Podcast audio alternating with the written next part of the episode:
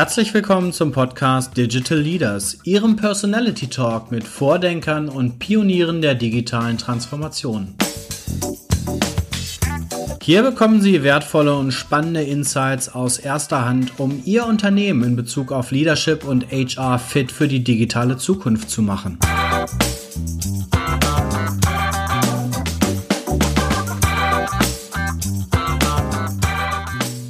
Herzlich willkommen zur ersten inhaltlichen Episode des Digital Leadership Podcasts. Und das mit einer absoluten Premiere, denn mit Ingo Stoll vom Masters of Transformation Podcast habe ich gemeinsam in Co-Creation ein Interview mit John Stepper geführt. John Stepper ist der Begründer der Methode Working Out Loud. Das ist ein Peer-to-Peer-Learning-Ansatz, den inzwischen immer mehr Unternehmen einführen, um das Thema Social Collaboration voranzutreiben. Mit John haben wir darüber gesprochen, was Working Out Loud eigentlich ist, wie Unternehmen es einsetzen können, welche Use Cases es gibt, was dabei zu beachten ist, welche konkreten Techniken ich nutzen kann und auch wie sich eine solche globale Bewegung ins Leben rufen lässt. Viel Spaß bei unserem Gespräch. Hello, we have a a premiere today because this is the first co-production of the Masters of Transformation podcast and the Digital Leaders podcast of Sebastian Sebastian Hollmann. And we have a very special guest today, and it's the first co-production we do with three of us today. And our special guest is John Stepper. John, thank you for taking the time. Oh, thank you. It's really a it's really a pleasure to talk to both of you. Well, and yeah, Sebastian, hi. for those who don't know the Digital Leaders podcast, um, just to mention, we going to distribute this on both of our channels, right? So that you don't. Yes, exactly. So uh, I'm very happy to be with you too on the podcast. Okay, and um, well, today we're going to talk about working out loud because this is the idea. Some call it already a movement that John, you came up like around like like two three years ago, and uh, it's it's on the move. And I tried to think of a title, you know, for this podcast, and uh, let's let's stick to a working title first of all. So it's how to start a global new work movement, or if you don't only consider it a new work movement, you could stick to how to start a global movement because this is obviously what we observe these days. That's a that's a nice ambitious title. I like it. it's like growth thinking, right? Yes, okay. Exactly. So first of all, for those who who don't know you, um, please tell us a little bit about you and uh, yeah, and the the way that you founded and came up with working out loud? So I, my name is john. I live in new york city. It's a, it's a cloudy rainy afternoon here in new york. And working out loud was born from a desire for something more at work. Because i spent most of my life three decades working in big companies and what I saw was that most people were unhappy. Uh, and it was a, it was a, sometimes it was worse than unhappy. Sometimes it was downright miserable or mean. And it didn't have to be that way. And what I, what I saw was a dramatic waste of potential, both of individual potential, but also corporate potential. And it was just a waste. And that combination, that, that idea that here we are in these, in these big global companies that have so much to offer, so many resources, so many learning opportunities, and yet people are unhappy and it's ineffective and inefficient. I wanted to make a dent in that problem. And over the last, uh, really, it's almost nine years now that I've been trying experiments, trying something that eventually became Working Out Loud, the book, and then working out loud the peer support groups. And now, yeah, it's kind of a movement because people spread it themselves within their own organizations with or without me. So, for those who don't have an idea what exactly working out loud means and, and how can I work out loud? So, just give a, a brief summary of, of what it is and, and how it works. Right. So the the uh, the basic idea is nothing. It doesn't. There's nothing terribly new. It's not some trick or special technique. It's not about tools. The idea is that you can build relationships that matter by making contributions to people over time. Right. That's a very old idea.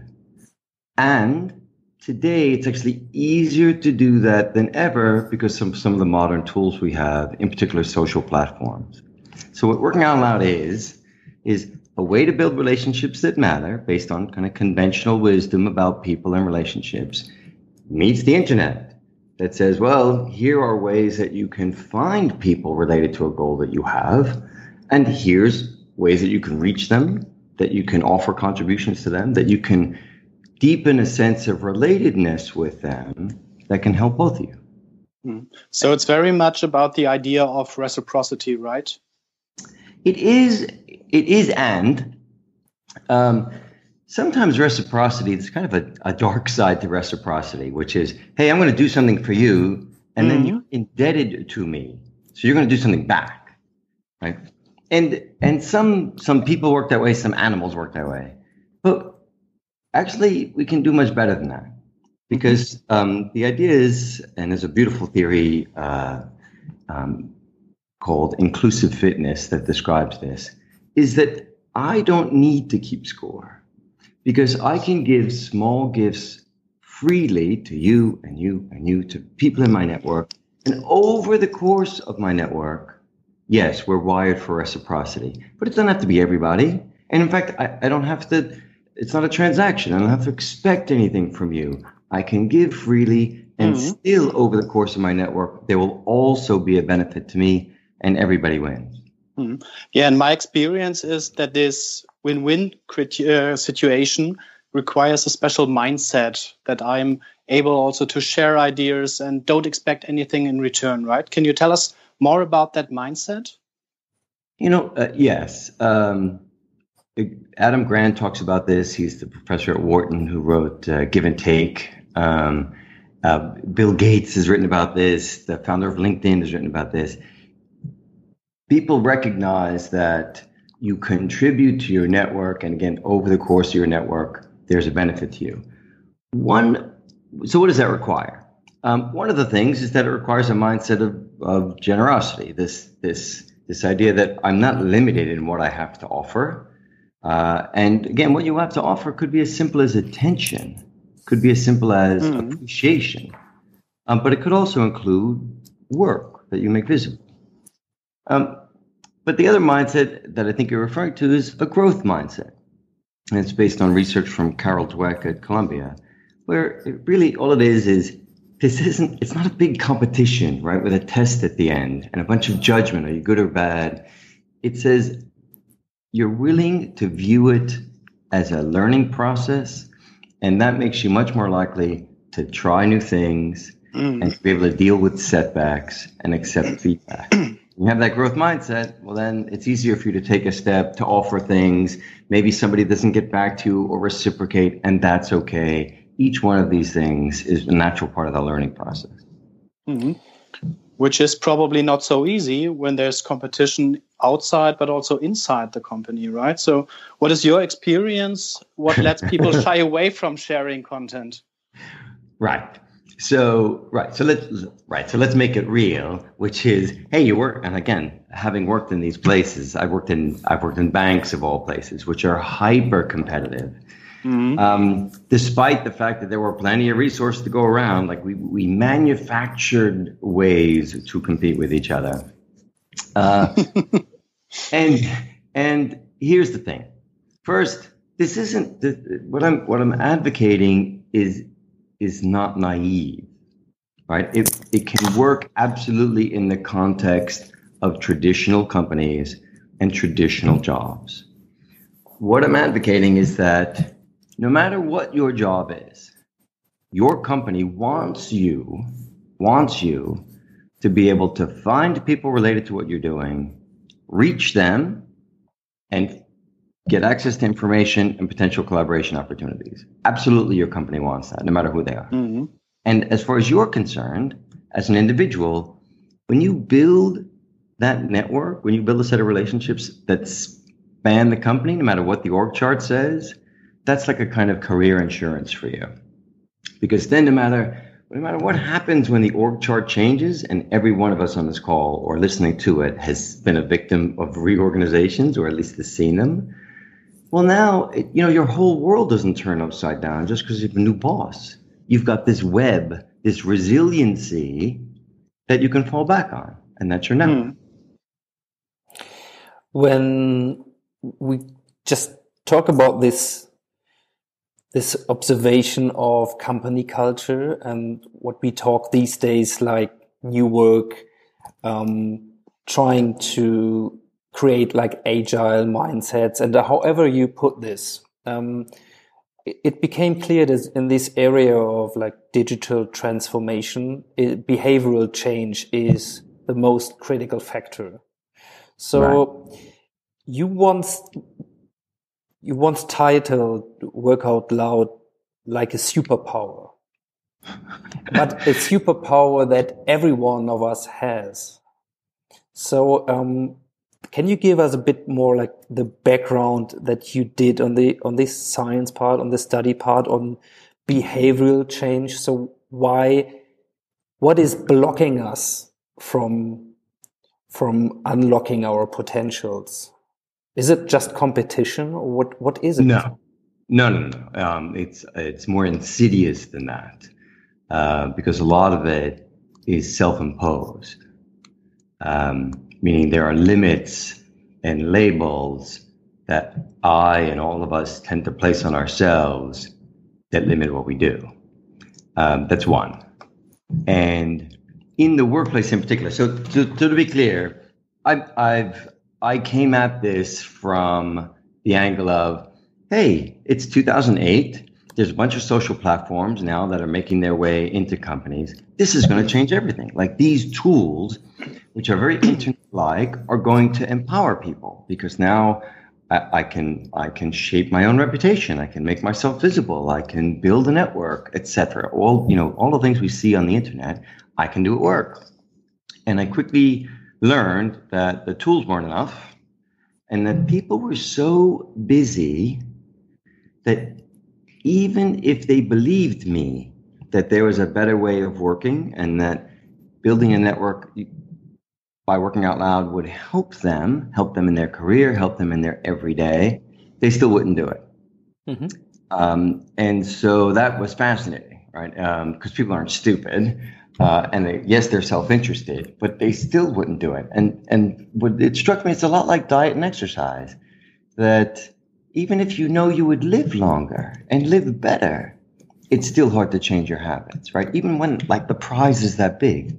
So what um, what I researched on behavior change was was how do people change habits, any habits, mm-hmm. and it's it's at this point, we know a lot more about why people do what they do. And it breaks down into a set of techniques which are codified in the working out loud method, in the working out loud circles, that help you take small steps practiced over time with feedback and peer support until until you've you've developed a new set of habits right that's why these mm-hmm. working out loud circles which i'm sure we'll talk about um, it change takes time, it takes attention, and it it takes it takes a certain learning over time, which have natural setbacks along the way, which is why most people kind of never make it through and they keep doing what they're doing. So I, I had to view it uh, to close. I had to view it as a as a behavior change and habit development problem,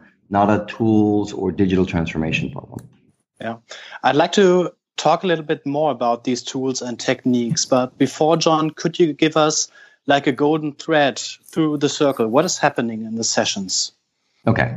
So the what there's a working out circle. What is that? It's a group of four or five people. They meet for an hour a week for 12 weeks and they ask themselves three questions. What am I trying to do? So this is goal oriented, right? This isn't just about activity or learning a tool or something. It's goal oriented. So it's just mm-hmm. an individual goal that you care about that you pick. Who's related to that goal? So who are people that could help you in some way? Maybe maybe there are people that you don't know, but they've written and spoken about the topic. Maybe there are people at your company or other companies. And then how could you contribute to them to deepen the relationship?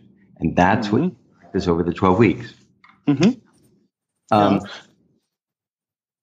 Well, to, to the point about habit change is look, if, if I tell people, here's some new tools or here's a new method, it, it's too much too soon.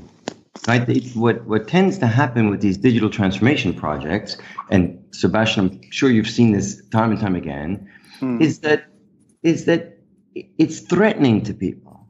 So instead of engaging them, instead of them enabling them to take a step, they detach because it it it revoke it invokes either resistance or fear or both.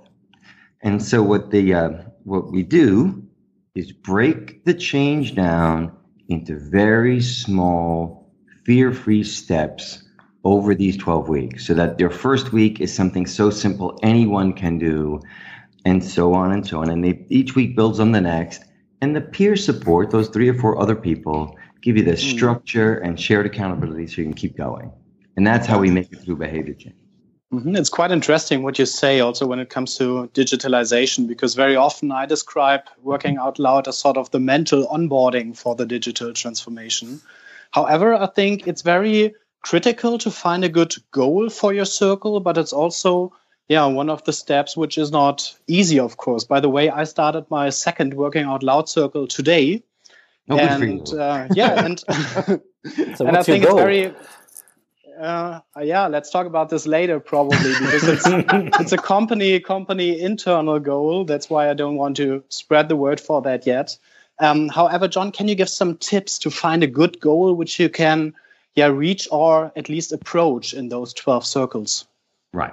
So, once again, uh, goals are good, but when they're too big what happens is you tend to trigger again your natural defense mechanisms the resistance in your head right? It's trying to protect you from failure. And so what happens you have a big goal but your brain says oh, it, whoa that's scary so i'm not going to take a step right? I'm not even going to think about it. And then a week goes by a month six months your life.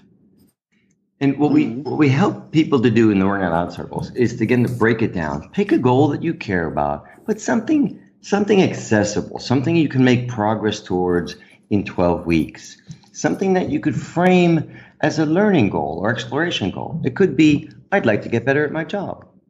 Mm-hmm. I'd like to meet more people inside or outside the company who do what I do. I'd like to develop this particular skill or explore this topic, right? None of those are terribly scary. They're interesting, maybe. Uh, they stretch you a little bit, but they're not scary. Mm-hmm. And and then that is enough, particularly if you pick something you genuinely care about, that, that starts to tap into your intrinsic motivation, your sense of control, your desire for competence and connection. And that, that's what gets you to show up to the first meeting and the second one. And then peer support takes over, and you actually want to go to this because you're hungry for that kind of connection. Mm-hmm. Yeah. I once heard the quote I think a goal should scare you a little and excite you a lot.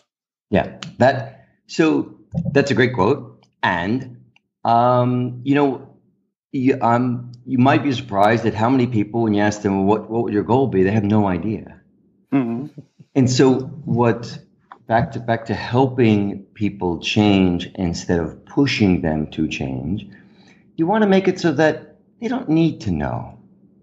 They, they could they could explore something that's so I've had people who had no idea. They were checked out at work they had no idea what their goal would be. And so they picked something that seems trivial, right? That it may even be a hobby. And yet, even for those people, what happened is they went through their circle, they experienced what it was like, how they could reach people, how they could deepen relationships, how they could use the tools, and now they had habits they could apply to any goal. So that's back to this superpower and like that anybody could have is that the key is is the practice itself and developing that habit not whatever you know getting your first goal right uh, it's about habit development that you could apply to any goal um, i would be interested because sebastian you said that you started your second circle so mm -hmm. um, how was your experience of the first one was it what what what was striking you within these 12 oh, weeks? I hope this is a positive review, Sebastian. yeah, of course. Um, well, in the in the first working out loud circle was quite interesting uh, because my goal was to build a network in the HR organization uh, in order to yeah set up an HR innovation lab. And um, yeah, I think the point that was most critical was actually to find uh, people which I could also approach via using uh, social networks. So uh, I used an internal social network because they are not yeah, very eager to use external social networks. And uh, I think this is one of the most critical aspects uh, to find the right channels. Uh, so in the end, I think you must make a decision within your circle for your specific goal. Which channels can I use? Are these external social networks? Do I have an internal social network which I can use? Or is it just face to face communication, which uh, I think pays off the most in this specific case. So this is one of the most important aspects for me. Mm-hmm. And moreover, it was a great experience because you really get in touch with people you don't know, yeah, in, in, in such a way before. Let me put it like this, because you share a lot of aspects about you. For example, you write down 50 aspects about you as a person and share it with others. And at the first moment, it's quite weird, but uh, yeah, then you really get to know people better, get in touch with them, and also share, yeah, sort of your why. This is also, I think, a very important aspect. Probably John can also tell us something about that because his business is named Ikigai, which is, I think, the Japanese word for, yeah, your reason for being. And it's also quite interesting to talk about people about what is their why. Wow. Um, yeah, you, you made, thank you for that. The, there is this sense of discovery of, uh, back to that, why I chose that, that word, this idea that, look, I may not know my purpose, right? Um, or have a particular passion or dream because it's not something that just comes down from above. It's something that you discover. And one of the mm-hmm. best ways to discover what that is is via other people. And so what this method does is it gives you the framework, the structure, the time, the permission to do that. And when it works, boy, that can change somebody's life because all of a sudden they feel like, you know what, I'm not just somebody in a box in a chart on a wall. I I have this sense of connection and control and competence, and it's really empowering. Mm. I would be interested in, in you, you, gave a TED talk around about like a year ago or something. So yeah, it's, it's available, and we, we put the link in the in the show notes, um, of course. But if I watched the the TED talk, and you you give some example of stories of you know where this came from and people that inspired you by doing something. And I found it pretty um, well striking that they were no company context attached to that. So it's it's more like you you talk about a music teacher, for example. So right. if we see this superpower and and I hear these stories, I was actually um, um, yeah surprised that they don't attach to the working world. So it was nothing about new work. It was just a general thing of how do I make my own luck and um, be like self-efficient um, and not dependent on others. So um, this referred to me to the to the question: Where do you see the potential of working out loud? Maybe even outside the the working world and the companies. So at, when I did the TED Talk, uh, I was still working in a big company, which is which is why a lot of my stories were just people who found me on the internet or had read the book and used it for more, we'll call it personal fulfillment. Um, since then, there are a wide, wide range of companies in 42 countries that are spreading this method and so now you've got a lot of stories of people who are just in regular jobs, but they're crafting their job. They're tweaking it so that they they don't just accept what they think has been given to them. They tap into the sense that look at a big, beautiful place, a Daimler, a Bosch, a Siemens, a BMW. These companies are magnificent places to find other people, resources, learning, jobs. And the company wants you to do that. So there's lots of delicious corporate stories. Now, where it could go, it, where the where where I'd like to see the movement go, is that we start with corporations because there are tens of millions, hundreds of millions of people in them, and so it's a way to reach people, right? And it's a way to make the movement sustainable because companies companies want this, right? And we can use we can use the economic engine to expand the movement. Um, they all have learning and development departments. They all have onboarding processes, right? So it's a great way to give people a safe, confidential space at work to work on their own personal development. Having said that, where else could you go? Well, well, this idea that that people could earn their access to other opportunities is universal. It could be people in disadvantaged classes, right? As as the robots take more and more of our jobs, what are people going to do? Well, they're going to certainly need to rely for career insurance on other people giving them access to different opportunities to discover what else they might possibly do. It, it could apply to students at a university. There aren't five jobs anymore, you know, five career paths. There's there's five million, right, possibilities. How do you find them? Again, other people. So what I'd like to see is that we keep refining and uh, expanding the method in corporates, which helps us mm-hmm. reach more people. But then we ultimately help and serve other people so they can earn their own access that they might not have otherwise. Mm-hmm. Okay.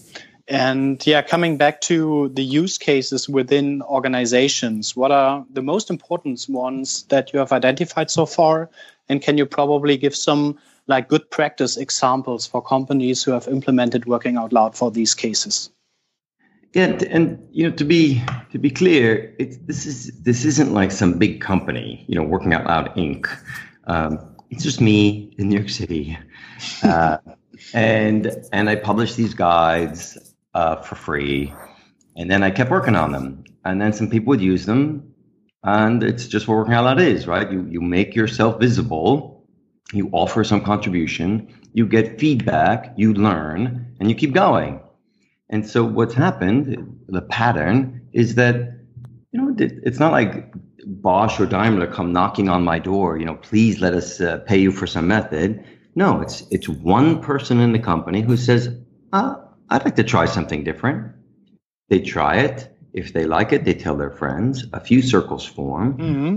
and then so on and so on. And at some point, in the end, they have enough people and enough feedback that somebody in the institution says, we'd like to adapt this for our company. And, and what they typically do is they apply it to onboarding so that uh, Daimler and Bosch do this.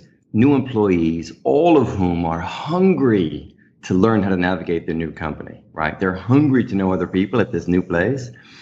Um, new people are formed into circles and they're more connected and more productive more quickly. Uh, that's that's a that's an obvious and kind of basic use case.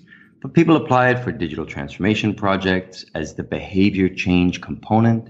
They apply it to innovation programs. Same thing. Hey, I have an idea. How the hell do I bring this idea to life? How do I find who else in the company has some experience related to this idea? Right? Well, mm-hmm. you work out. Um, BMW is using it for diversity, which I love because now you're not just talking about raising awareness and you're not just holding events, but you're actually you're actually equipping members of diversity communities to earn their own access. Um, and we also do it for for leadership development, which is you know given that your your your uh, podcast title, um, mm-hmm. where we don't use circles, but we we have adapted it for reverse mentoring, uh, so that young people work with executives and they teach them in their own safe confidential space this reverse mentor relationship how managers can lead and engage a global organization using these tools that they may not have used before or that they may find a little risky or scary and we give them a way to experience the benefits for themselves in a way that's safe uh, in a way that's comfortable for them so those are kind of the top 5 mm-hmm. what I see is that um, it it's not obviously within one co- uh, corporation. Even I mean, if if it's a big one like Daimler and Co, I mean, you have a lot of people um, to build relationships in that matter. But what I see is that people build their circles in in cross cooperative um, organizations or across the borders and boundaries of their own organization.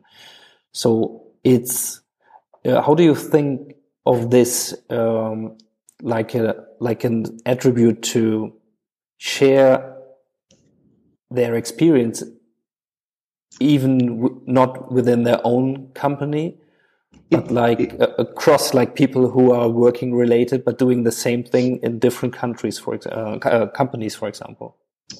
Yeah it's um there are a couple of reasons to do that. Um and it's it's a mix. I'd say within companies the default and the easiest thing to do is find people in your own company. But um, but when circles work best when they're diverse, meaning there's there's really no no sense of competition for status or resources or anything like that. So even within the same company, it's people from different divisions or from different functions, that kind of different locations. Um, some people uh, really love doing things across companies. Why? Because man, it's an instant network. Like you, you, you're not sharing proprietary secrets, right? But the one of the uh, one of the one of the early circles um, included someone from Daimler, Bosch, Siemens, Audi, and Deutsche Bank. Right, five people, five companies, and there was no. there was just a human exchange, right? There's no like uh, secret stuff. But what that did is it those are five different people, different locations, different networks, different perspectives, different knowledge, etc., etc. So it was a rich, rich experience just within the circle. And then each one of them had their own goal, and so could tap into that circle to make progress to building their own network, etc. And um, I, I, like both of them. It depends on what your goal is and, and what you feel comfortable with. But the key is that it's a safe, confidential space that allows you to experiment, to try something new, and take a step. Mm-hmm. Yeah. I once heard the quote that the working out loud circle is like, I don't know exactly what it was, the like uh, the Las Vegas of peer-to-peer communication what happens in the circle stays in the circle yeah that was that was that was yeah i'm i'm uh, that was my own lame joke but, but yeah probably that's that's yeah. why i didn't i didn't share my goal before but whoever is interested whoever is interested there was an open working out loud circle in in german at least with some of our colleagues harald schirmer and winfried felser simon dückert uh, because your listeners uh, and our listeners will will know them as well. And uh, probably we can link this circle in the show notes, Ingo. Yeah, for sure. Okay. So if people are interested what happens in 12 weeks of working out loud, then they can also listen to, yeah, they have a podcast as well, but also I think a, a video because it was recorded via Skype. Hmm. I'm interested in um, maybe just have a look at the technique because you obviously had a strong motivation to come up with something. I mean, if you had this idea for nine years, it, if it took you a lot of research and, and trial and error to come up within what you call it, it's a basic idea, but I mean, it's the beautiful thing is that it's executable for each and everybody. Um, but it's a powerful thing. So it, we're no doubt about this. There's a lot of work and energy, you know, that went into crafting this idea and, and, doing it. So it's it's obviously what you do for a living now. But I can think of as a as a from a marketing perspective that you were aware of and, and thinking about ideas how to bring this to life, how to spread this. Because you said you you you wrote these papers and you made them freely available. That's for sure. But for example, thinking of like what we learned from social media, these like seeding processes and thinking of whom to make it visible to at the beginning. And it's, it's very critical to, to get this critical mass to reach like tipping points. Cause now it's 42 countries, but you know you started in one. So can you can you give us some some um, some of these experience and some of the things that you discovered were helpful when on the way to to get these tribes you know up and running and some kind of a movement now having like an an inside dynamic that obviously wasn't there when you started. Right.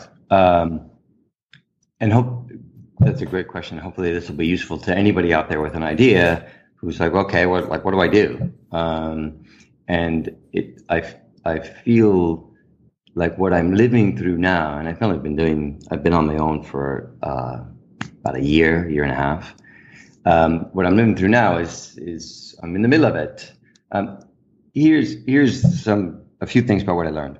Number one is uh, I did not have a grand plan. So it wasn't, it, I think success generally is not so much a destination with a map, do this, then do this. It's a direction. And, you know, whether you talk about lean startup or that kind of, of philosophy of mindset where it's all experiments and feedback, experiments and feedback. And, and I just kept doing that. I mean, over and over and over again. And a lot of them I fell on my face. But it was okay because I had a growth mindset. I framed it as a learning goal. I didn't it didn't cost me money or a lot of time. These are small experiments. You know, I would teach courses. I would do a certain kind of talk. I would publish a certain kind of thing. And, you know, a lot of times it didn't work. The first circles were one-on-one coaching um, with me and people on the phone. Then the first circle guide had four guides. It was for four weeks, and and so on. And so um, iteration and feedback. Number one. Number two. Um, it took me a long time to realize I'm not going to please everybody. Uh, in fact, I won't please most people. And so instead of trying to convince everybody that my widget was great, um, I I didn't go for everybody. I just I put it out there, and it only the people who were interested were the ones who picked it up and and started to interact with me or mention it on social media. But that's a small percentage. I I, I don't need everybody at Bosch. I needed one person, Katharina Krentz, and then Katharina Krentz was the one who spread it in Bosch, not me. Katharina Krentz, right? And she told her friends, and their friends told her friends, and so on. So, which brings me to my last point is yes, I don't need everybody, which means I don't have to I don't have to defend against every criticism. I don't have to be popular. There was a great article by Kevin Kelly a long time ago called A Thousand True Fans. And that article really stuck with me because he said if you're uh, if you're an entrepreneur and you want to make a living, um, that's what you need.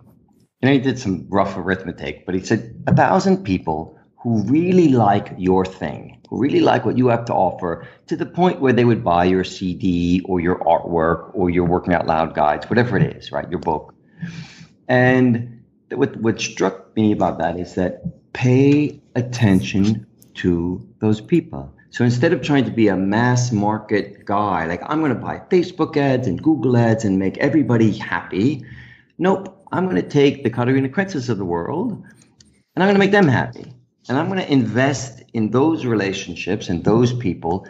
They're going to give me the best feedback anyway.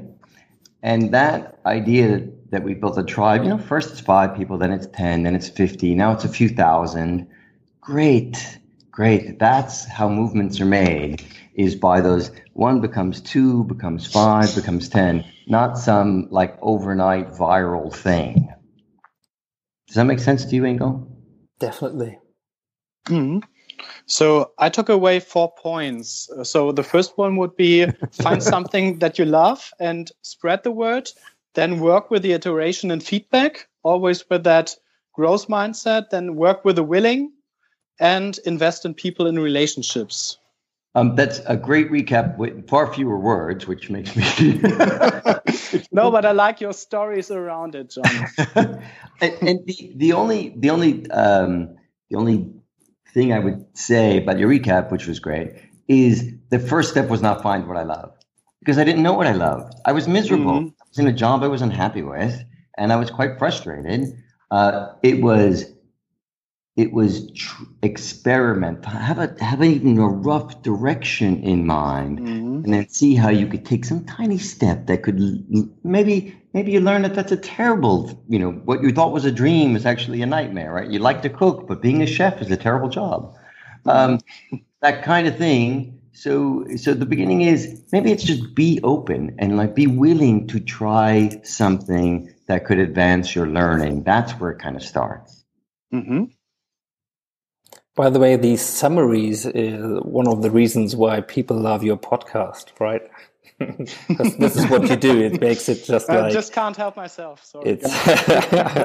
No, that's right. I wish I had you, uh, my whole, you know, around me in my life, so that when I when I talk too much, people could have a nice summary. Well, I'm actually. I'm. I didn't do a, a working out loud circle so far. Um, I was. I And was covering okay. There's this. no judgment. There's no judgment. no, no, no, no. Um, but what I'm interested in is uh, somehow see how how meaningful um, it could be within 12 weeks. You know, if we do this on a greater scale. I mean, depending on who are the other like three or four guys in there. So what my question that lead me to, to question. So if you would consider what's the most powerful impact you can imagine using work out loud, and maybe a second part of the question or second question would be, where do you see the limits? If you do. Great, I do. Um, okay. Boy, I'm I'm already thinking of Sebastian's summary. Um, here's the thing change is so idiosyncratic, right? It's very, very per, personal, individual. So, what, what's progress for me could be wildly different than progress for you or somebody else. So, to have some method, right, it has to be simple for, for it to apply to both of us. What um, what I find is that, and the feedback that I get, uh, the number one word people use is that they feel more empowered. And there's nothing, there's nothing magical about these exercises. It's just that they've, for the first time, maybe in their life, they've got the time, the structure, and the permission to take a step.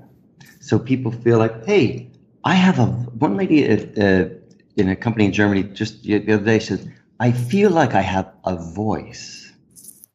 I feel like without waiting for my boss, without having to ask for approval at work, I can I can raise my hand. I can reach out to people. I can offer something. I can learn. I can access opportunities all on my own. Like I can do that, and that that taps into the this sense of a nice word self-efficacy. This idea that I can do this. Now, whatever that this is, your this might be different than mine, right? Your mm-hmm. goal, your whatever, whatever your sense of empowerment might be, they might be wildly different. Maybe it has nothing to do with social media. Maybe it has nothing to do with some big ambitious goal, but it's still for you.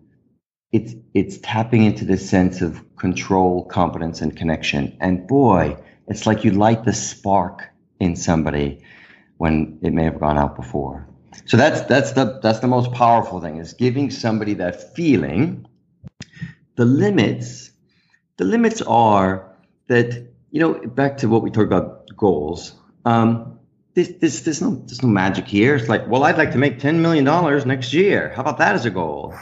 You know, I mean, it's not a bad goal, but it it it if you the practice is not just about accomplishment, it's about the, the at the heart of it are building meaningful relationships that lead you to possibilities. It's about increasing the odds. You talked about making your own luck.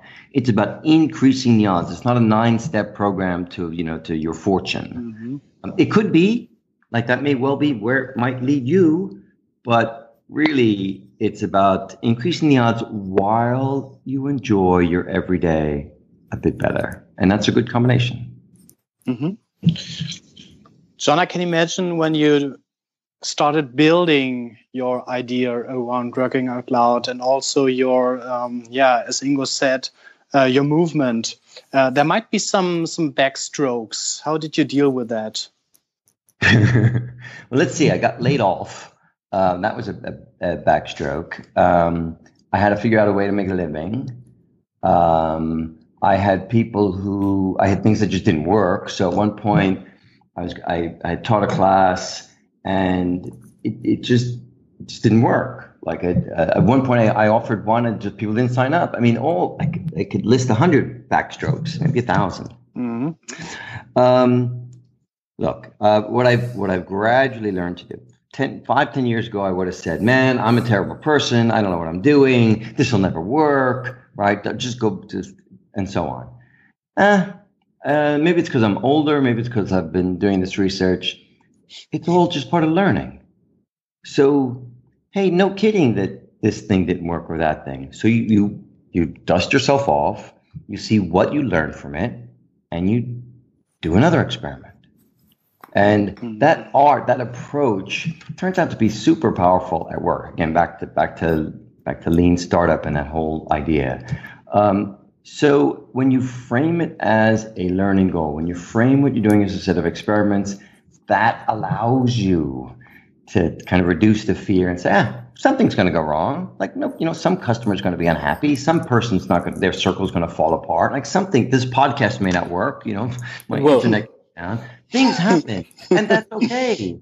And then next time I'll make do it this way and you just you know you treat yourself a little less seriously uh, with a little bit of sense of humor tone down the ego a bit mm-hmm. and when i do that um, i'm much more successful and effective and i'm also happier so that's how i've learned to deal with it it's not for everybody i do the best i can i frame it as an experiment when things go wrong i just learn pick myself up and give it another shot and and the tribe i'll tell you just to finish that when you have that tribe um, it is a delicious thing. Every morning I wake up and there are these beautiful things in my inbox or in my Twitter feed or whatnot. Every single day. I remember at work dreading looking at email, but today, um, every single day, I am bolstered. I am strengthened by the people in my tribe. And if if we could give people that kind of thing, boy, that is a beautiful gift. Mm-hmm. Yeah, I imagined that myself, also with the Working Out Loud tribe, of course. Are there any tips you can give people how they can find a tribe which they can cling to? Uh, I'm gonna. It, it, I don't know if this is going to be helpful, but the, the the the the number one thing somebody could do is to take a small step. Like finding a tribe seems like a daunting thing, getting three or four people in a working out loud circle, thinking up a goal and starting, like with some baby step, is something anybody can do. So what I encourage people to do, go to workingoutloud.com. The guides are free. They're in English and German. I, am not selling anything. There's nothing to buy. Go. Mm-hmm. The circle is the easiest way I could come up with for somebody to to tap into what we're talking about, for somebody to create this kind of feeling, this kind of possibility. And, and someone in Germany was a manager at Bosch, very nice guy. And he said, at first his reaction, like, what the hell is this? Like working out loud. It sounds very American. Um, but, but he said, you know what? It works because it's simple, it's structured, and it's human. And I thought, boy, those are three words I will gladly take as describing what I'm trying to do. And that, that's, that's what I would tell people. Here's a simple, structured human way to take a baby step. Just, just explore and see, and you're doing it in a safe, confidential space, and see where that goes. Um, uh, uh, just one thought that strikes me is: Do you think this will work in in the Asian Asian culture as well? Because it, I mean, I don't know which are these forty two countries, but What's the aspect of culture in, so the, in the adaptation of working out loud? Right. I love that question because if we get 1% of the market share of China, that's 13 million people. Um, so they, so, uh, there were the, some of the first working out loud circles in, uh, in China are at Bosch, and I, I was working with them. And to, to answer your question. So the, the first answer is absolutely. Is it will it appeal to people in Asian countries? Yes. Will it appeal to everyone in Asian countries? No. But you know, behavior and culture is kind of a distribution, right? Meaning that okay, maybe maybe 20% of Germans or 50% of Germans like it, and it's 10% of some other country. It's still millions of people. Number one. Number two, you know, it, cultures like uh, we'll take China in particular. They have this beautiful concept of network and reciprocity, and I'm probably going to mispronounce the word, but I think it's guanxi. Um, and it's this idea that hey, as a network, we help each other and everybody wins. So your accountant works with this supplier, works with that supplier, and so on. And the power of that network, people are very familiar with that and about maintaining those relationships and feeding them in a very healthy way. So um, working out loud is is an extension of that that's a bit more open um, but I absolutely they can relate to that core idea. So so yes, and my challenge is how do I frame it in such a way that's respectful of cultural differences, that makes it accessible to those people, whilst so that they can take a step. And I'm still working on that. Probably will be for the rest of my life. Mm-hmm. you already described your observation to come to another. Um, probably a little bit critical target group of working out loud that people, especially managers and leaders, uh, often feel they don't have the time. However, they do some yeah, building of relationships face to face to face, but probably not with digital tools. What can you recommend for yeah leaders and managers? Are there any like small steps they can do? Because you uh, described the idea of uh, yeah uh, for our working out loud circle before. Yeah, um, the short version is that uh, our experience, and we've tried this, but our experience with with managers of a certain level is that a, a, peer support group is not a safe space for them. It's very hard for them to be vulnerable. It does take time, um, and their schedules tend to be not their own, right? So it's hard to carve out that time. So what we mm-hmm. did instead is we shrunk the process um, and we created Working Loud for Leaders, also called Digital Leaders. But it's it's it's just a smaller change, and the space is again with a reverse mentor, someone who's younger, who who almost it's almost like, hey, this this person's expected to be more digitally savvy, but yet it doesn't threaten the power structure at all in the room. Um, mm-hmm. and the guides are written really so that the, the leader doesn't have to do any preparation, doesn't have to do anything particularly intense, but they can still experience the benefits of engaging an organization using these tools. Mm-hmm. Um, and that's something that that we're still piloting with Bosch and some other companies.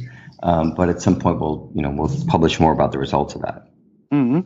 Could it possibly possibly be combined with some sort of reverse mentoring, where also leaders learn from digitally more savvy people? Yeah, that's exactly it. That, mm, that's, okay. That's, mm. That becomes the new safe space for them. And you know, okay. most companies most companies have that kind of program already. So the what I've learned to do is working out isn't sold as its own thing, as this foreign concept. It, it's something that augments all the existing HR programs like onboarding, leadership development, reverse mm. mentoring, and then then for HR people, it's not threatening; it's helpful.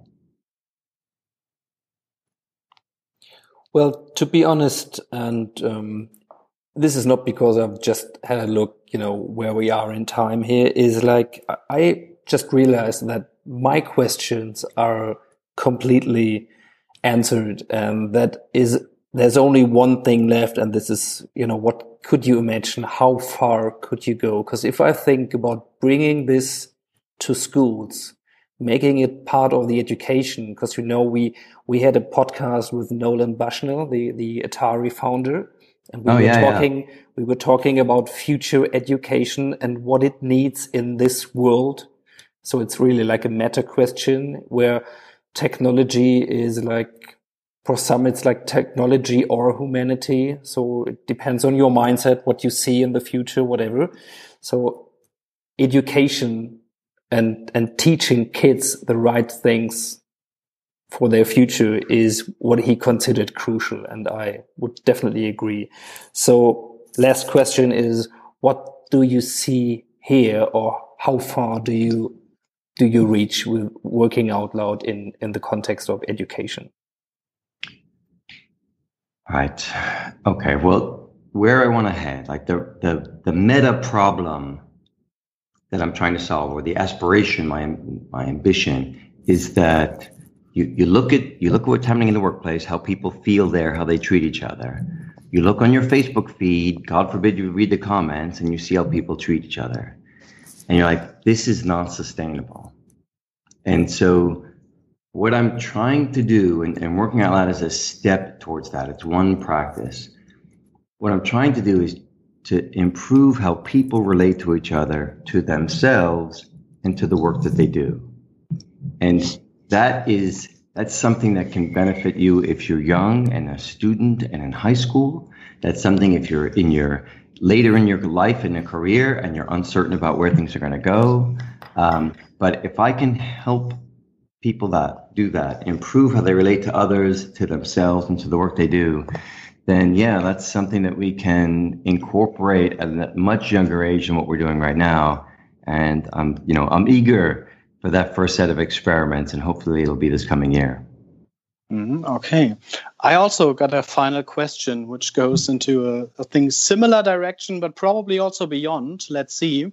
John, imagine, imagine, John, you had the opportunity to form a circle with three to four guys. Um, you women. can imagine who it. No, I'm not interested in who it would be, but what would be your goal? Okay, so that's it. I, I thought of that question. Um, but building on building on what Ingo just asked and what that goal is, look, I don't know what I'm doing. Like I'm making this up every day. How to how to build a tribe of a thousand people, how to like I'm working on on all sorts of other products and services and practices, etc. I'm making it up. So if I really, if I'm serious about trying to build a movement and change how people relate to each other, themselves, and the work they do. Well, who else has done that? And how could I learn from those people? So my goal in that circle would be, look, there are people that have built some beautiful movements, right? That have made tremendous impact. And and finding those people, learning from them, whether it's from a distance or from deepening the relationship over time, that's that would be my goal so that I could indeed reach the millions of people that I want to reach and help. Yeah, great. Thank you.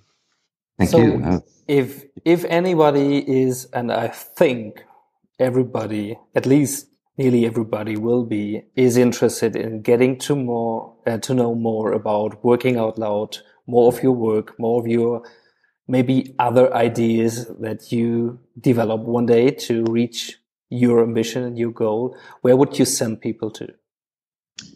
The, at workingoutloud.com, uh, you'll find the free guides. Um, uh, they're in English and German. I update them every six months. Uh, and then you just download them and use them. Um, if you're ever stuck, I mean, people tend not to believe this, but if you're ever stuck, you just contact me. There's a little email icon there. I answer them all myself. It's not some big machine uh, or big company. And and then if you're an organization and you're like, okay, that's nice, but we want extra more help than that, then there's a page for you to for your organization. But everything's at workingoutloud.com. And if you don't find it, please, I love hearing from people because you're offering me attention. And that's, you know, one of the most universal contributions you can make. Thank you. So from my side, uh, I'm really happy. I'm I'm, I mean, it's late today, so um, I, I'm gonna go home now, and it's gonna be a complete satisfying day. um, so yeah, I say thank you for taking your time, and thank you, Sebastian, as well for making this possible and being part and just being the first experiment of having a threesome yeah. podcast. so it was a pleasure, gentlemen. Yeah, yeah for, for me as well. And I just posted a photo on Twitter uh, from my environment here in the room where I am, and it's written on the wall, built on the ideas of others. So I think this is a good closing statement, probably.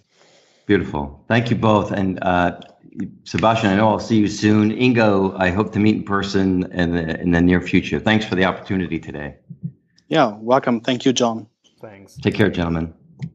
Das war unser Gespräch mit John Stepper zum Thema Working Out Loud. Ich hoffe, dass Sie daraus viele Ideen, Impulse und Inspirationen für sich mitnehmen konnten. Die Show Notes zu dieser Episode finden Sie unter digitalleaders.blog slash DLP001 für Digital Leaders Podcast. Dort finden Sie noch viele weitere Informationen und Quellen rund um Working Out Loud. Wenn Ihnen dieser Podcast gefallen hat, freue ich mich, wenn Sie mir eine Bewertung und oder Rezension auf iTunes hinterlassen. Für Ihr Feedback und Ihre Anregungen nutzen Sie bitte den zu dieser Episode gehörigen Blogantrag unter digitalleaders.blog und ich freue mich, wenn wir uns beim nächsten Mal wiederhören. Bis dahin.